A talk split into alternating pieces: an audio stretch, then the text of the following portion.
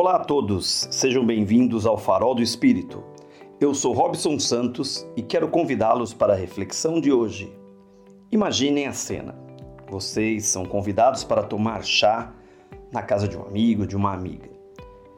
Aceitam e todos estão sentados ali, prontos para uma tarde agradável. O bule de chá no centro da mesa, petiscos, bolachinhas. E vocês olham para as xícaras de vocês e, lógico, ela ainda está vazia.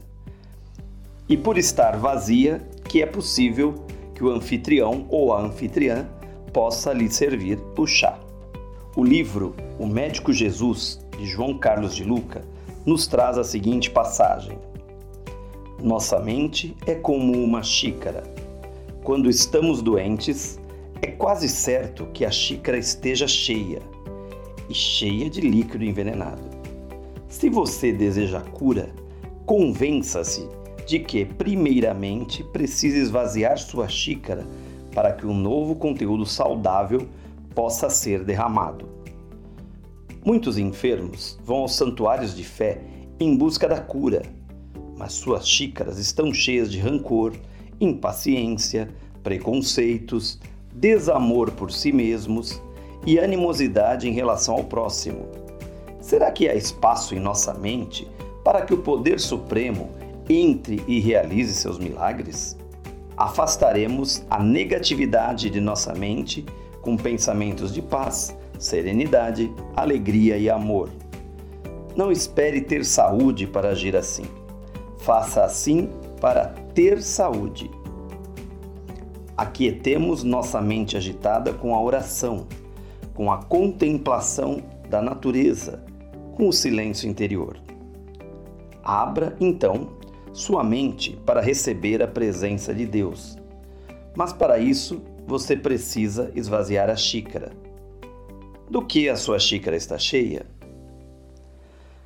Veja que nessas palavras, José Carlos de Luca nos alerta para o fato de que, através dos processos de reforma íntima, da meditação diária, do nosso aprendizado, nós vamos esvaziando nossa xícara para recebermos o novo líquido, o novo chá. E nesse chá, a nova sabedoria, o novo conhecimento, a nova cura.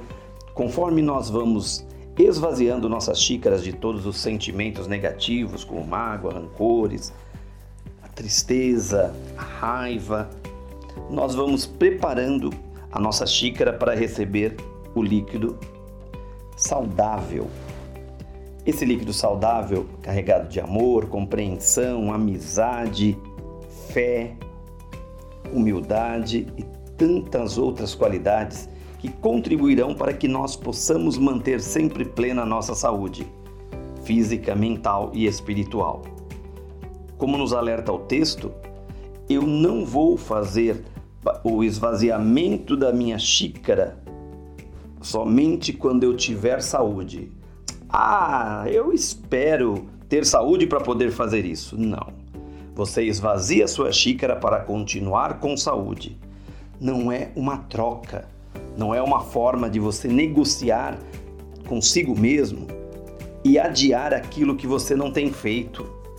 A reforma íntima me alerta para que todos os dias eu realmente repense em tudo aquilo que eu fiz, o que eu preciso melhorar agradecer pela sabedoria adquirida, pelas dificuldades do dia de hoje, para que amanhã, a partir desses aprendizados, eu possa ter um dia melhor e, consequentemente, praticar de forma melhor a minha reforma íntima. Eu sei, eu sei, não é fácil. Como eu costumo dizer, você está lá no auge da sua reforma íntima, você explode, xinga todo mundo, briga, pronto, caiu todo o reboque. Agora vamos começar a rebocar tudo de novo, chapiscar por massa, por cimento. Depois, quando estamos alisando ali, passando gesso, massa fina, tchau, cai reboque de novo. Mas é um constante exercício que nós precisamos praticar.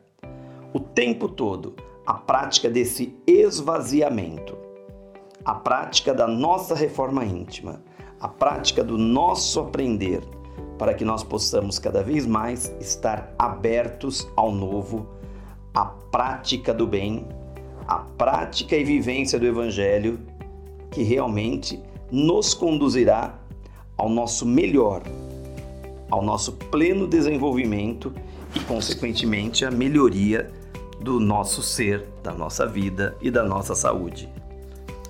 Então, já pensaram que muitas vezes estamos insistindo em colocar o chá naquela xícara cheia? E o que acontece quando nós colocamos chá numa xícara cheia?